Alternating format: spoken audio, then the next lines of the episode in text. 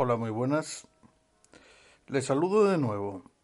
Pues no es mi idea eh, simplemente la deconstrucción de textos a los que no me adhiero, y sí quisiera incorporar lo que es exactamente una psicología del perdón. No ha sido el perdón uno de los temas capitales de la psicología moderna, pero sí de la más actual.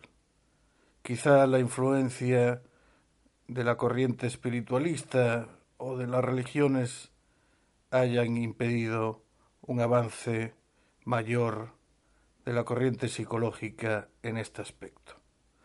Pero al César lo que es del César, es decir, cada cosa en su lugar. Como saben, yo tengo un audio, tengo un canal sobre religión y moral y allí el perdón se ha de tratar de una manera muy distinta a como incluso se trataba en el denostado por mí en el anterior audio un curso de milagros, donde se, mezclaba, se mezclaban churras con merinas. De lo que se trata ahora es de hablar de la psicología del perdón estricto senso, como rama del saber. Tal es así que primera referencia será el libro de Stephen T. Griggs, doctor, que se llama La psicología del perdón. El propio autor hace un aviso que sería impensable en el libro Un curso de milagros. Así dice, este libro está escrito para ayudar a quienes desean aprender sobre el perdón. La información proporcionada es sencilla y escrita en inglés ordinario, aquí en español. La información se presenta de una manera que no es demasiado técnica, clínica o abrumadora en detalle, aunque algunos términos y conceptos son necesarios. Se pretende ser utilizado por adultos de estados mentales razonablemente sólidos que desean cambiar y esperemos mejorar sus comportamientos o quizás otros en el área del perdón. Este libro utiliza técnicas psicológicas que son bien conocidas en la literatura estándar o que han sido creadas, adaptadas y modificadas por este autor a través de años de experiencia clínica para pacientes ambulatorios. El material en este texto se ajusta a las normas generales de la profesión psiquiátrica y psicológica en los Estados Unidos. Está diseñada para ayudar a la gente en general y no pretende ser un sustituto de intervención profesional. Reitero, no pretende ser un sustituto de intervención profesional. El autor no curará problemas de perdón, solo quedará al lector un mejor sentido de la gama general de ideas, conceptos, términos y enfoques en esta área. Por lo tanto, se asume que el lector tiene alguna competencia normal o media y habilidad para leer, pensar y entender los materiales de esta naturaleza y buscará ayuda profesional si es necesario. Y lo primero que hace Griggs es definir, definir. Primero es lo primero. Perdón. El perdón típicamente se define como el proceso de clausura, resentimiento, de la ira, indignación o daño como resultado de una supuesta ofensa, diferencia horror o dejar de exigir castigo o restitución. El diccionario Oxford define perdón como conceder indulto libre y renunciar a todas las demandas a causa de una ofensa o deuda. El concepto y los beneficios del perdón han sido explorados en pensamiento religioso, la medicina y las ciencias sociales. Perdón puede ser considerado simplemente en términos de la persona que perdona, incluyendo perdonarse a sí mismos, cosa en la que voy a recalcar insistentemente en este audio. En cuanto a la persona perdonada o en términos de la relación entre el perdonador y la persona perdonada. En algunos contextos el perdón podrá concederse sin ninguna expectativa de justicia restaurativa y sin ninguna respuesta por parte del agresor. Por ejemplo, uno puede perdonar a una persona que está en régimen de comunicación o fallecida. En términos prácticos puede ser necesario para el delincuente ofrecer algún tipo de reconocimiento, disculpa o restitución, o incluso para pedir perdón en orden a una persona que se cree a sí misma incapaz de perdonar. La mayoría de las religiones del mundo incluyen enseñanzas sobre la naturaleza del perdón, lo que les decía, y muchas de estas enseñanzas proporcionan una base subyacente para muchas diversas connotaciones modernas y prácticas del perdón. Algunas religiosas doctrinas o filosofías ponen mayor énfasis en la necesidad de que los seres humanos encuentren algún tipo de perdón divino para sus propios defectos, mientras que otras ponen más énfasis en la necesidad de los seres humanos al perdón de la práctica de uno al otro. Otros hacen poca o ninguna distinción entre el perdón humano o divino. La definición más puramente psicológica es similar. El perdón interpersonal es una voluntad de abandonar su inclinación para abrigar resentimiento, dolor, juicio negativo o indiferencia hacia quien injustamente heridos, fomentando las cualidades fomentando las cualidades inmerecidas de compasión, generosidad incluso el amor hacia él o ella. Fraseando un psicólogo del desarrollo, perdón está rindiendo el resentimiento o el daño al que tiene derecho y ofrece la persona que hirió actitudes más amigables a los que no tenían derecho. Creo que hay un aspecto adicional. El perdón es un dilema psicológico que se basa en la ambivalencia. ¿Qué es la ambivalencia? Todos sufrimos conflictos internos cada día, de mayor o menor magnitud. Algunos conflictos son entre ideas, conceptos y valores, mientras que otros son solamente entre sentimientos. Algunos son conscientes, algunos inconscientes, en todos los casos, la resolución del conflicto patrocina indecisión. La experiencia subjetiva es no sentirse bien, que crea una sensación de desasosiego. En mi profesión se dice compensar o defender contra esta ansiedad. Es decir, intentamos lidiar con eso. Nuestra formación y experiencia determina el estilo, forma y función de las conductas que expresan el conflicto, así como las defensas psicológicas que empleamos. Estos estados psicológicos o experiencias subjetivas de estos conflictos son lo que yo llamo las ambivalencias. La ambivalencia es muy común. Se trata de un fenómeno subclínico, lo que no significa una enfermedad mental. En el campo de la psicología se manifiesta en tres áreas muy grandes y muy comunes la dilación, la culpa y el perdón. Todos las experimentamos. Ambivalencia viene del prefijo ambi, prestado del latín, que significa ambos, y de valencia. Y valencia es el valor psicológico de un objeto, evento, meta, región, etc., en el espacio de vida de un individuo, con, con connotaciones negativas o positivas. El término valencia en realidad no es muy bueno porque se trata de la química, que es una ciencia considerando que no es psicología. En, química, Valencia se dice que refleja la tendencia, fuerza y capacidad de enlace, como en dos elementos, químicos o moléculas. En psicología, Valencia refleja la atracción o repulsión de sentimientos e ideas que determinan el comportamiento.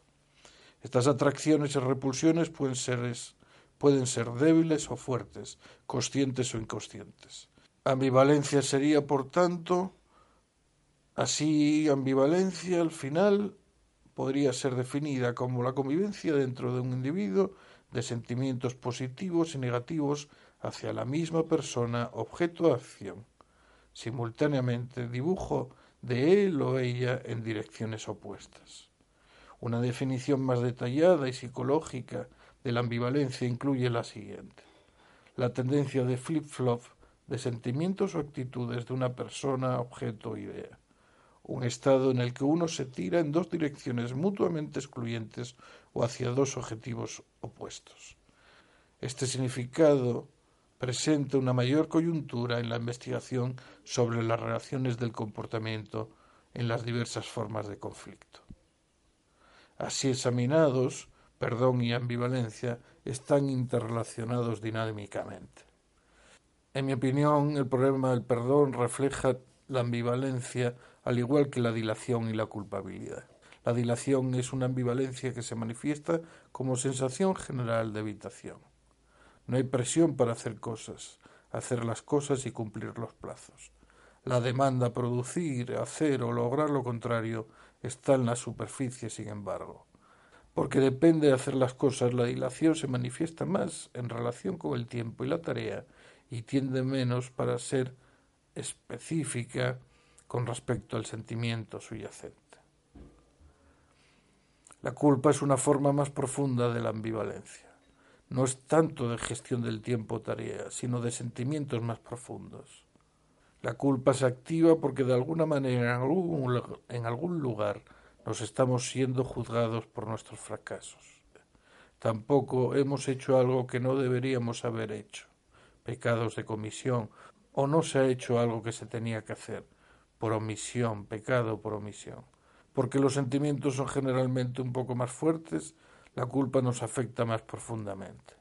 En general, el sentimiento de culpa gira hacia adentro y es percibido como una experiencia más profunda que la dilación y generalmente tiene un mayor componente de ansiedad, la presencia de los cuales generalmente gira en torno de señales de un potencial avance indeseado en la conciencia de los conflictos suprimidos. La ambivalencia en la culpa es de reconocer, consiste en reconocer haber hecho o no haber hecho algo que va contra la corriente, pero al mismo tiempo está resentido con el juicio. La culpa presenta como sensación primaria subyacente el enojo. Finalmente, el perdón es aún más profundo y se basa en la experiencia de ira inicialmente, como en la culpa, pero que en el inicio del proceso de, perdón aparecen con otros sentimientos negativos, en particular el daño. En los grandes casos de problemas de perdón, la ira en realidad es el segundo más fuerte sentimiento. En estos casos el dolor domina. El perdón tiene poco o nada que ver con la gestión del tiempo o hacer las cosas, al igual que en la dilación, y no está directamente relacionado con lo que se hizo o no se hizo. Por el contrario, el perdón es sobre lo que otros hicieron, así que desde esta perspectiva la ofensa proviene de una fuente externa. Siendo una de las más profundas ambivalencias, los conflictos tienden a ser reprimidos, es decir, están más profundamente y automáticamente enterrados, plenamente evitados como en la dilación o suprimidos como en la culpa. Ambivalencia es cuando queremos o no queremos dos cosas a la vez.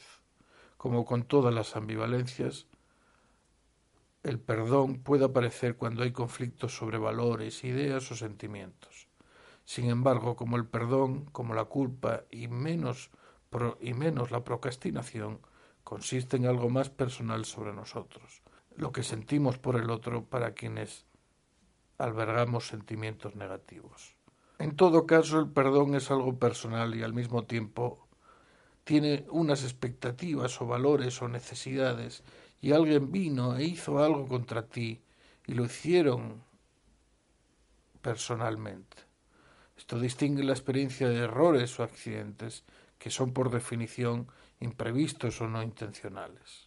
Griggs, en su libro, que les recomiendo y que no, los no les voy a leer por su extensión, como hiciera Kubler-Ross con el duelo, y que tantas veces se repite para cuestiones distintas que no son el duelo y que incluso para distintos duelos no son aplicables, no es lo mismo el fallecimiento en un área de tráfico eh, de una persona de mediana edad que de una persona agonizante eh, por eh, envejecimiento, expone las distintas etapas del perdón, una, una serie de ejemplos de casos, casos comunes, y se centra finalmente en el autoperdón.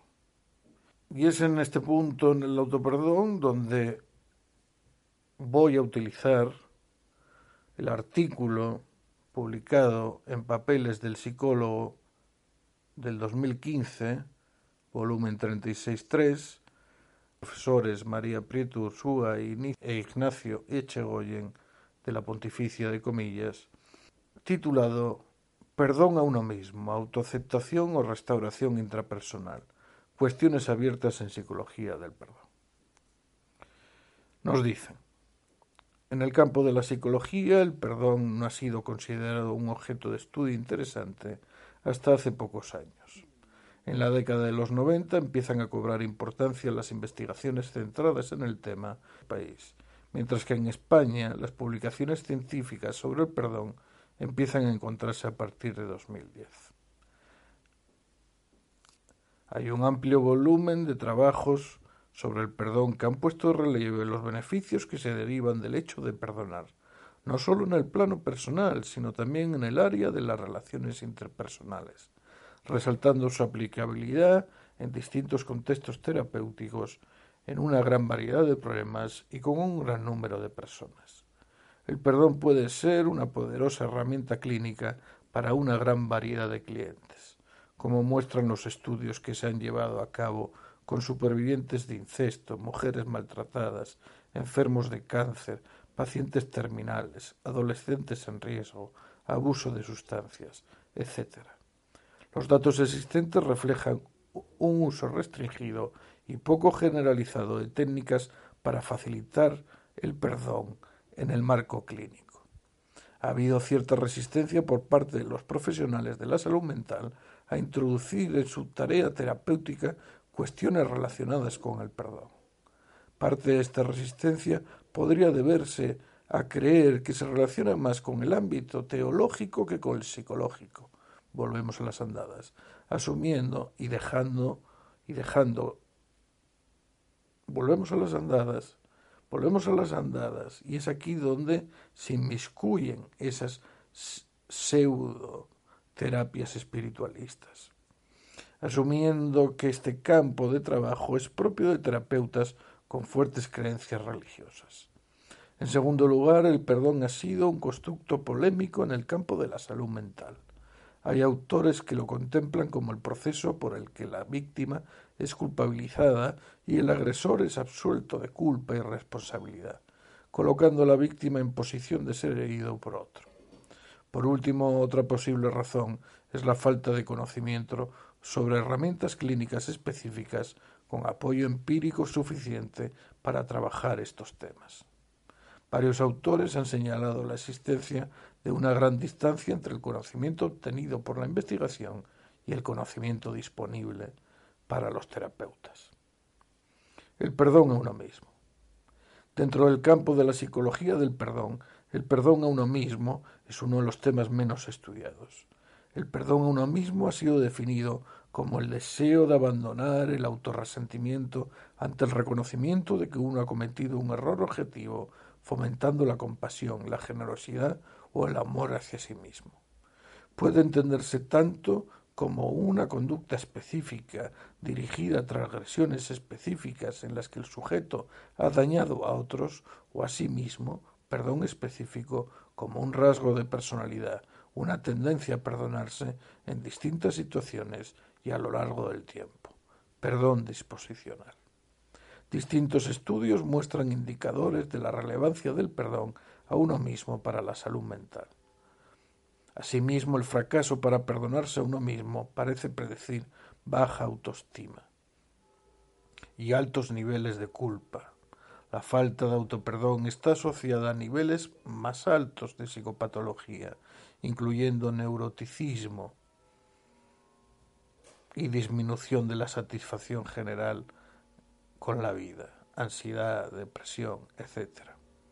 Algunos autores encuentran también una interesante asociación entre el perdón a uno mismo y conductas y actitudes prosociales como la amabilidad o la facilidad para perdonar a otras personas,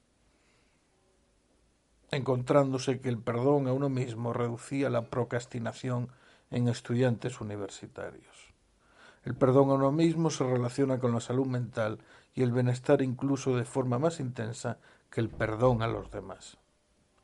Vemos pues que el perdón a uno mismo es un tema de estudio importante para todos los profesionales dedicados a la salud mental, por lo que podría sorprender la escasa atención que ha recibido hasta ahora en el campo de la psicología del perdón. La complejidad del concepto de perdón a uno mismo, en el que el, en el, que el ofensor y víctima son la misma persona, puede ayudarnos a entender la escasez de estudios dirigidos a este tema y la realidad de una práctica clínica intuitiva y con pocas herramientas de intervención sólidamente fundamentadas. Similitudes entre el perdón a otros y el perdón a uno mismo. Los primeros intentos de abordar conceptualmente el perdón a uno mismo fijaron directa y acríticamente los modelos y procesos sugeridos para el perdón a los demás a este otro tipo de perdón. Varios autores han tendido a discutir la naturaleza del perdón a uno mismo en el contexto de la teoría del perdón interpersonal, intentando encontrar paralelismos entre ambas formas de perdón. En este sentido destaca Robert Enright, uno de los pioneros en el estudio del perdón, que en 1996 presentó lo que él llamó la triada del perdón. Perdón a otros, perdón a uno mismo, perdón a las situaciones, describiendo cada uno de estos tres elementos o tipos de, de perdón. Enright señalaba respecto al perdón a uno mismo las siguientes similitudes con el perdón interpersonal. En ambos casos, quien concede el perdón tendría el derecho al resentimiento y a no perdonar, pero aún así decide hacerlo y superar el resentimiento. Además, ante conductos seriamente lesivos, el sujeto no tiene obligación de otorgarse compasión, generosidad o amor, aunque es imprescindible el, autorrespeto. En este punto, Enright se está refiriendo a las dimensiones positiva y negativa del perdón. La negativa se llama así porque el sujeto que perdona consigue eliminar los sentimientos, conductas y pensamientos negativos que acompañan a la recepción de una ofensa, mientras que la positiva se refiere a la aparición de sentimientos, conductas o pensamientos positivos hacia el ofensor. La dimensión negativa del perdón se tiende a identificar por la gran mayoría de la población como uno de los efectos del mismo, habiendo más falta de acuerdo en la necesidad de la presencia de la dimensión positiva para considerarse que se ha completado el perdón. Señala Enright también como semejanza entre ambos tipos de perdón que se Señala Enright también como semejanza que en ambos tipos de perdón se está respondiendo a una ofensa objetiva, es decir, no se reacciona ante una cierta o sensación de incomodidad, sino a un hecho o varios hechos que se consideraron ofensivos para uno mismo o para los demás. Hall y por su parte, señalan que, sin embargo, las ofensas hacia uno mismo pueden darse sin necesidad de una conducta externa. También podemos sentirnos dañados por pensamientos, sentimientos o deseos íntimos como desear que muera un familiar, que muera un familiar enfermo o como excitarse sexualmente con violencia. Por último, existe un falso perdón a uno mismo, al igual que existe un falso perdón a otros. Sería aquel en el que el sujeto excusa su conducta incorrecta, es ciego en la necesidad de cambio y se absuelve sin necesidad de reparación o castigo. Esta misma similitud la señalan también Hall y Figman, que distinguen el perdón mismo de la condonación o el olvido de la transgresión. Perdonarse a uno mismo, señalan, supone hacer un esfuerzo consciente e, e intencionado de superación. Sin embargo, hay datos que nos permiten cuestionar estas similitudes. La investigación correlacional indica que el perdón a uno mismo está débilmente correlacionado con el perdón a otros, y en algunos estudios no se encuentra relación, sugiriendo que es necesario centrarse en estudiar mejor el perdón a uno mismo. Diferencias entre el perdón a uno mismo y a los demás. Con lo que el panorama lo vamos cerrando a través de la comparativa. Ya Hall y Figman identificaron algunas diferencias en el nivel teórico. Por ejemplo, señalaron que el perdón interpersonal es incondicional. Algunos autores lo llaman unilateral o intrapersonal, es decir, puede concederse unilateralmente, sin necesidad de actuación alguna por parte del ofensor, entendiéndose como un regalo que el ofendido hace al ofensor y cuyo único objetivo es aliviar el malestar propio del ofendido ante la ofensa recibida. Sin embargo, el perdón a uno mismo no puede ser incondicional, señalan los autores. El sujeto de establecer condiciones que deben cumplirse para que se pueda perdonar. Implica una resolución de cambio y de comportamiento distinto en el futuro. Además, cabría pensar que las consecuencias de no perdonarse uno mismo son más severas que aquellas asociadas a la falta de perdón interpersonal. En este último, los pensamientos, conductas y sentimientos negativos hacia el agresor pueden no activarse hasta que la víctima tiene contacto con él.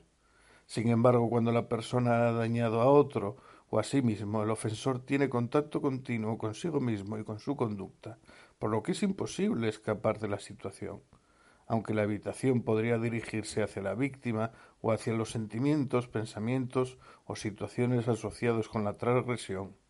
Este tipo de evitación reduciría la probabilidad de que el malestar causado por la ofensa se active y dirija a la persona hacia el perdón. Enright señaló un punto teórico importante. En el perdón a los demás podemos distinguir dos conceptos distintos.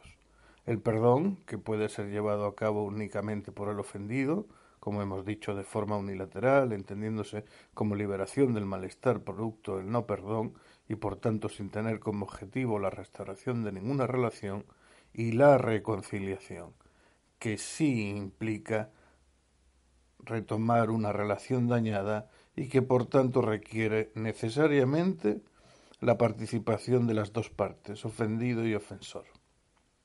En el perdón interpersonal podría, podría darse perdón sin, sin reconciliación. Sin embargo, señala Enright, en el perdón a uno mismo, el perdón y la reconciliación están siempre unidos. También Hall y Figman señalan este mismo punto, sugiriendo que el perdón a uno mismo puede entenderse como el vehículo para conseguir la reconciliación con uno mismo. Sin embargo, más allá de las posibles diferencias teóricas entre ambos conceptos, contamos con datos empíricos que arrojan luz sobre la relación entre los dos tipos de perdón.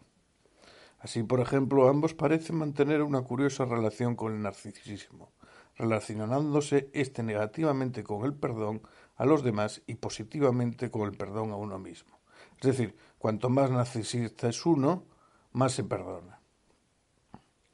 Tanya y Bone encuentran que una baja puntuación en el perdón a uno mismo se relacionaba con un estilo intrapunitivo y sin embargo una baja puntuación en el perdón a los demás lo hacía con un estilo extrapunitivo. La relación de ambos tipos de perdón con la amabilidad muestra también diferencias. Parece que tiene una relación moderada y positiva con el perdón a los demás y una relación inconsistente con el perdón a uno mismo, encontrándose en unos estudios sí y en otros no. Tania y sus colegas encontraron que el perdón disposicional a uno mismo está positivamente relacionado no sólo con el narcisismo, sino con otras cualidades antisociales como la agresión y negativamente relacionado con cualidades prosociales como la empatía o el autocontrol. Day y Malby, Day y Malby encontraron que ambos tipos de perdón tienen relación negativa con el aislamiento social. Sin embargo, cuando se controlaba el efecto de la relación entre ambos tipos de perdón, resultaba que el perdón a uno mismo era el único predictor y muy potente de la reducción del aislamiento social. Por último, también se ha estudiado su relación con la psicopatología, encontrándose que la dificultad para perdonar a otros se relaciona con un aumento en la depresión y en la severidad del estrés postraumático, mientras que la dificultad para perdonarse a uno mismo se asociaba sobre todo con un incremento en la ansiedad. Debido a todas las razones expuestas, algunos autores cuestionan que el perdón a uno mismo pueda ser considerado simplemente un tipo más de perdón, tal y como lo presentó Enright en su triada del perdón. Por ejemplo, Biss y rechazan el término perdón a uno mismo tras analizar profundamente los procesos internos que implica el autoperdón, concluyendo que el perdón a los demás y el perdón a uno mismo están basados en factores psicológicos muy diferentes. Varios de los resultados expuestos no solo ilustran las diferencias entre ambos tipos de perdón, sino que nos llevan a preguntarnos si el perdón uno mismo es tan positivo o tan deseable como podríamos pensar. De hecho, han sido varias las voces que han alertado contra la que se ha dado en llamar el lado contra lo que se ha dado en llamar el lado oscuro del perdón el lado oscuro del perdón a uno mismo. Y sobre él versará el siguiente punto. El lado oscuro del perdón, del perdón a uno mismo. El perdón a uno mismo podría no ser bueno en sí mismo o un objetivo indiscutible en la intervención terapéutica. De hecho, las preocupaciones sobre los riesgos del perdón a uno mismo reproducen en parte algunas de las controversias sobre el lado oscuro del perdón a los demás. En primer lugar, su fuerte, sorprendente y repetidamente encontrada relación con el narcisismo ha llevado a cuestionar los procesos por los que la persona no cae en la autocondenación, el remordimiento o la falta de autoestima después de haber mostrado una conducta incorrecta. En el estudio de Tañi se encontró un perfil de autoperdonador como alguien narcisista, egocéntrico, demasiado confiado, carente de una culpa o vergüenza apropiadas. Incluso si el sujeto no presentaba características narcisistas principio, acababa mostrándolas a través del proceso de autoperdón. Los autores sugieren tres posibles explicaciones para sus resultados. Que las medidas de perdón a uno mismo medían en realidad falso perdón a uno mismo asociado con rasgos narcisistas, fue lo que ellos asumieron, que el proceso de perdón a uno mismo puede ser especialmente atractivo para las personas narcisistas o que facilita el desarrollo de dichas características. Además, el perdón a uno mismo puede conducir a separar el sujeto de los demás, ya, que reduce la motivación para recibir el perdón de la víctima. Otros autores entienden que puede considerarse como una falta de respeto hacia ésta, siendo sólo apropiado que el ofensor se perdone a sí mismo si lo hace después de que la víctima ya le ha perdonado. Otra posible característica negativa es que puede cegarnos a nuestras faltas y hacer más probable que ocurran sin experimentar culpa y Romero encontraron que las personas que se perdonaban a sí mismas tendían a culpar a sus víctimas, a verlas como personas que sobreactuaban o que buscaban la ofensa y tendían a justificar sus acciones y despreciar la ira de sus víctimas. Este es uno de los aspectos más negativos del autoperdón, entenderlo como un proceso centrado en uno mismo y despectivo para la víctima, por lo que podría pensarse que no perdonarse a uno mismo puede ser más beneficioso para la restauración interpersonal. Hall y Figman señalan que sin admitir implícita o explícitamente que nuestra conducta ha sido incorrecta y sin admitir la responsabilidad o la culpa por dicha conducta, es imposible que tenga lugar un auténtico perdón a uno mismo, por lo que estos peligros afectarían solo a un falso perdón. Además, el perdón a uno mismo puede reducir la motivación para el cambio conductual y el crecimiento personal. Varios autores encuentran una relación negativa entre autoperdón y voluntad de cambiar en personas que sufren adicción al juego. Matthew, como se citó en Goodway y Benzel, mostró que, que, el perdonarse por haber fracasado al intentar dejar de fumar incrementaba la probabilidad de volverlo a intentar, pero el perdonarse por mantener el hábito de fumar disminuía la motivación para realizar el primer intento de abandono. Ball y Thompson sugieren que el perdón a uno mismo puede ser contraproducente en conductas crónicas desadaptativas, ya que incrementa la resistencia a cambiar y disminuye la motivación para hacerlo.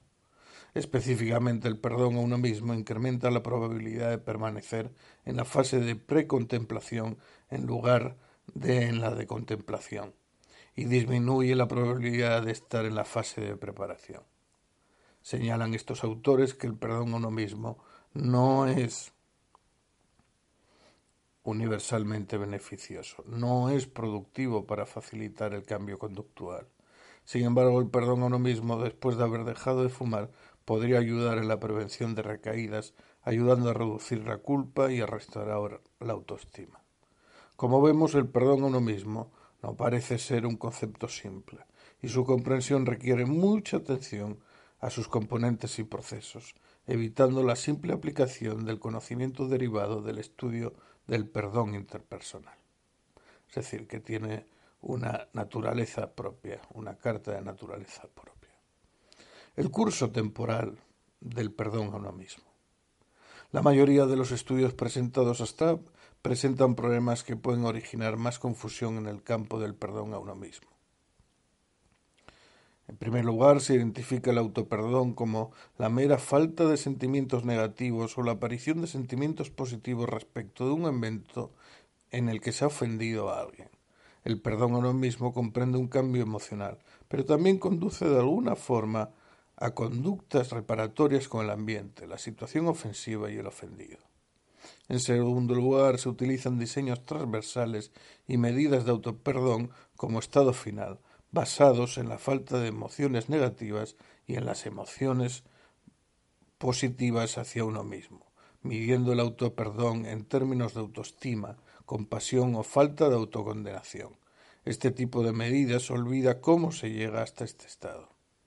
En tercer lugar, no distinguen bien entre el autoperdón genuino del pseudoperdón, el perdón disposicional del perdón específico, el perdón para conductas pasadas del perdón para conductas presentes, el perdón por haber dañado a otros o por dañarse a uno mismo, el perdón dañado por el perdón por conductas externas y objetivas o el perdón por sentimientos, pensamientos o deseos íntimos, etc.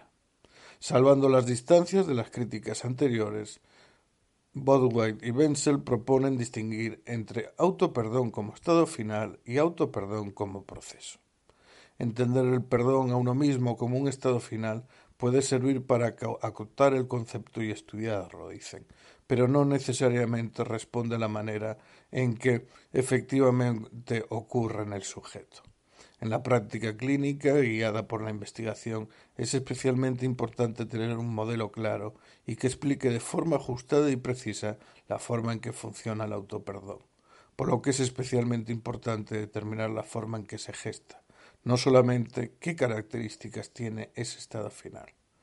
Por esto, varios autores han decidido diseñar estudios y reconceptualizar las medidas para examinar el carácter del proceso del perdón a uno mismo. Vamos a presentar a continuación nuestra propuesta de lo que sería el curso temporal del perdón a uno mismo, recogiendo los elementos de los principales motivos, de los principales motivadores de cambio y reparación relacional. Algunas formas de distrés emocional pueden ser adaptativas tras una transgresión. Puede acarrear una recompensa psicológica al asegurar al sujeto que sigue siendo una buena persona a pesar de lo que ha hecho, que percibe como distinto de sí mismo. Mostrar el remordimiento podría ser expresión de, la, de lo mucho que el ofensor valora la relación con la víctima o a la víctima misma.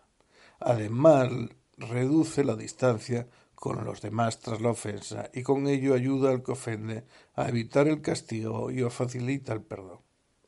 Más aún, el malestar puede impedir que el ofensor vuelva a violar sus valores y repetir el daño. Una vez el sujeto experimenta este distrés, hay tres posibles respuestas o formas de afrontar el hecho de haber cometido una ofensa. Primera, Evitar la responsabilidad culpando al exterior o justificando sus acciones y por consiguiente evitando toda situación o persona que recuerda la ofensa. Esta primera reacción sería el falso perdón, el proceso por el cual se externaliza la responsabilidad para así neutralizar la culpa. Es el locus externo, el famoso locus externo de Bandura. Culpar a la víctima es evitar la responsabilidad, por lo que al no verse culpable el ofensor no necesita perdonarse. El ofensor defiende haberse perdonado, pero en realidad niega haber hecho nada malo, disminuyendo la culpa al reducir la responsabilidad. La negación puede incluir tanto la negación del hecho, de lo incorrecto del hecho, de la importancia del hecho o del daño causado por el hecho. En las pruebas de autoperdón, como estado final, basadas en la falta de culpa, en la autoestima o en los remordimientos, este tipo de respuesta es indistinguible del perdón genuino. Es un tipo de afrontamiento centrado en la emoción, pues el ofensor busca minimizar su respuesta emocional ante la ofensa tratando de cambiar sus sentimientos respecto al evento producido. Se puede intentar escapar del malestar interno mediante distintos modos específicos de evitación, por ejemplo, conductas de evitación de la víctima o de situaciones que recuerden a la ofensa. Por ejemplo, ir por el bar en el que se montó el pollo, permítanme la expresión, que en definitiva reflejan lo que en la terapia de aceptación y compromiso se denomina evitación experiencial, dificultando la aceptación del malestar lógico y la utilización del mismo para la movilización de recursos dirigidos a la restauración interpersonal. La segunda es autoculpabilizarse en exceso o autocondenarse.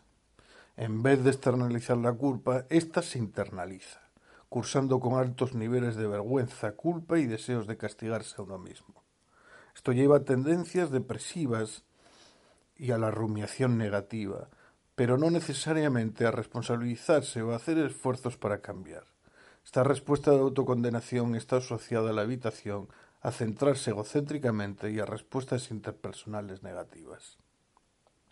Es posible y necesario distinguir entre remordimiento, beneficioso para sentir arrepentimiento y humildad, y autocondenación.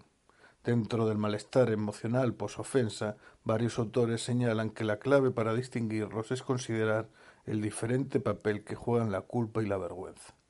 El perdón que nace de la culpa y el remordimiento sería un perdón genuino, mientras que la vergüenza sería el origen de la autocondenación y tendría relación con el neuroticismo.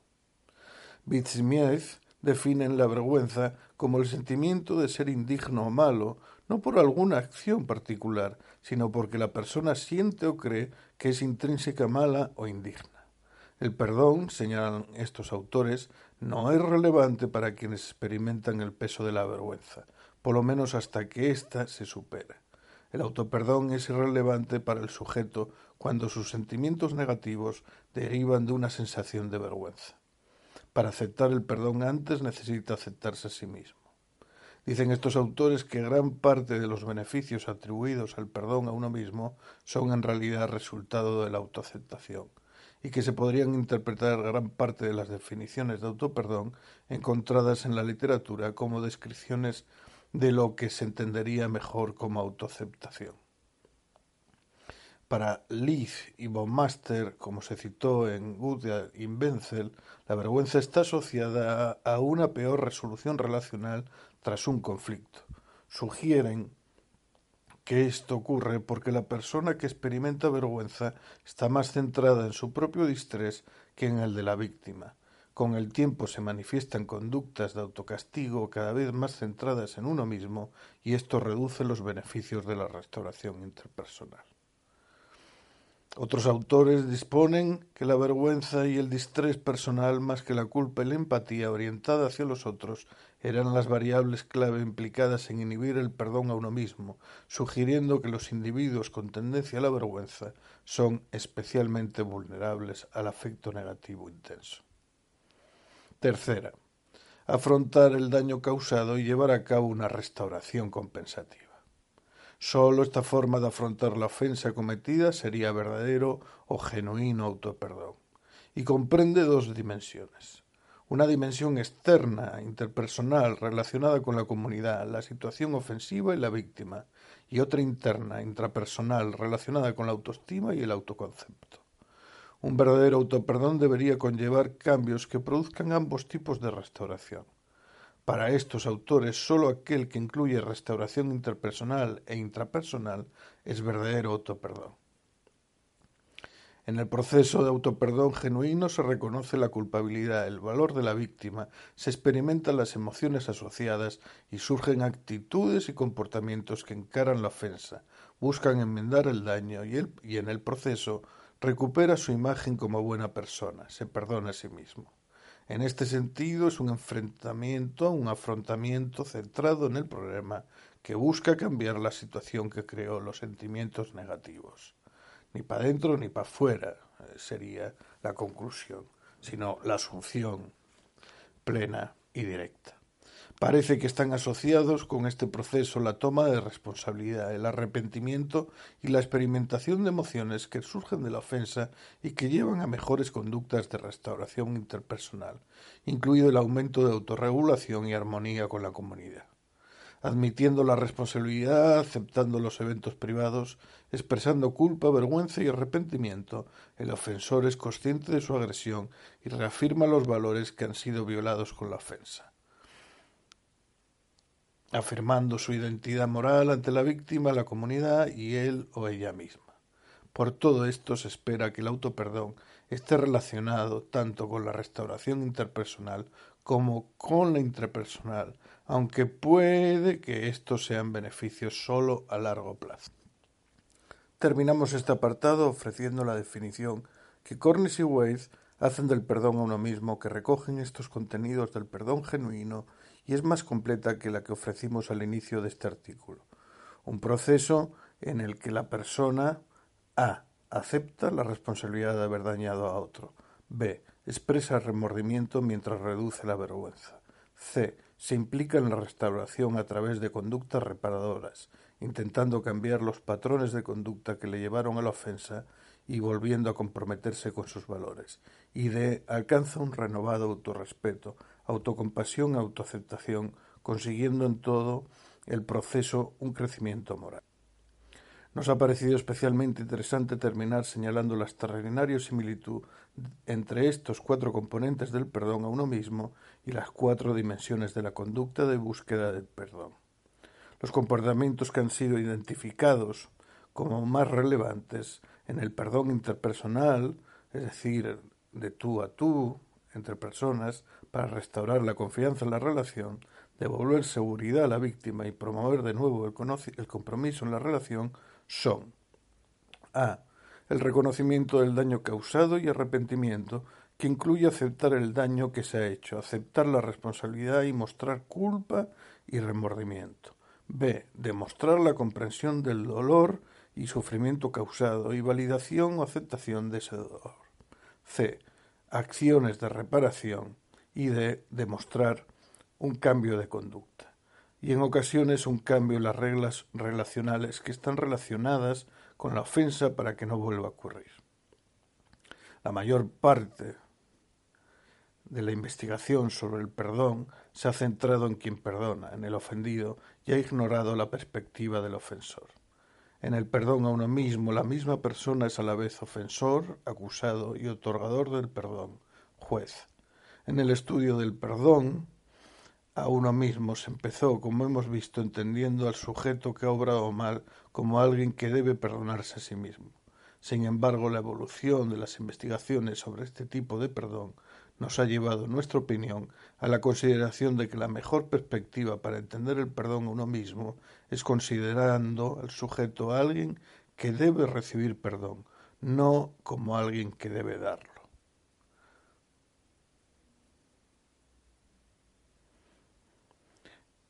Conclusiones y discusión. Y así termina el artículo de los doctores de la Pontificia Comillas.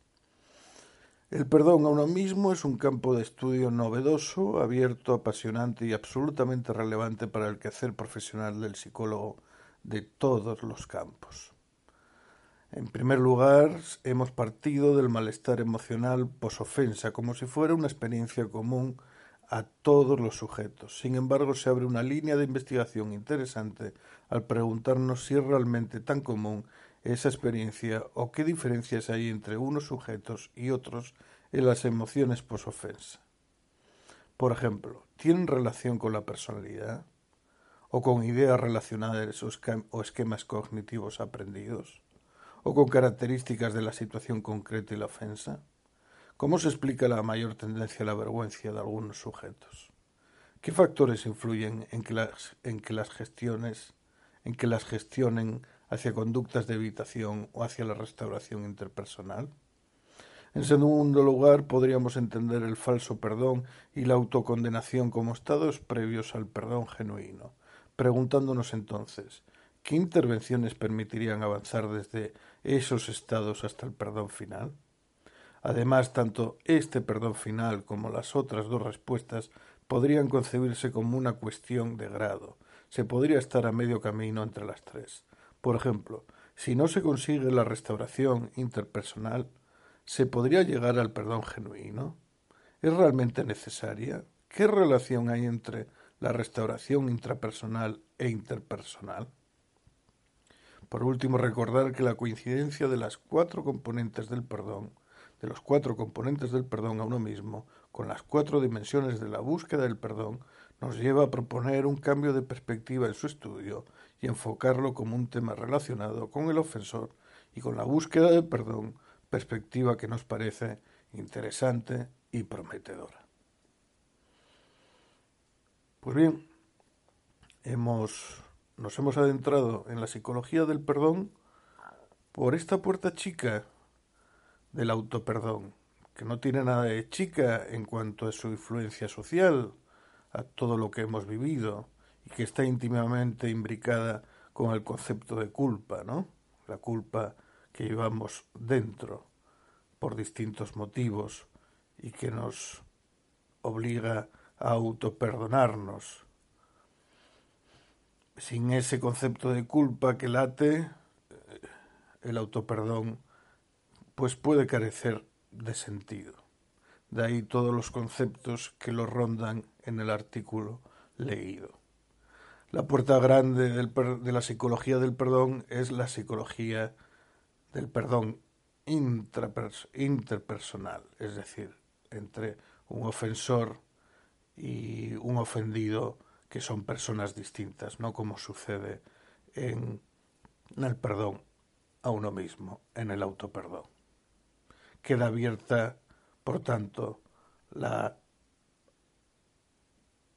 puerta de la psicología del perdón en este canal. Muchas gracias por su audición.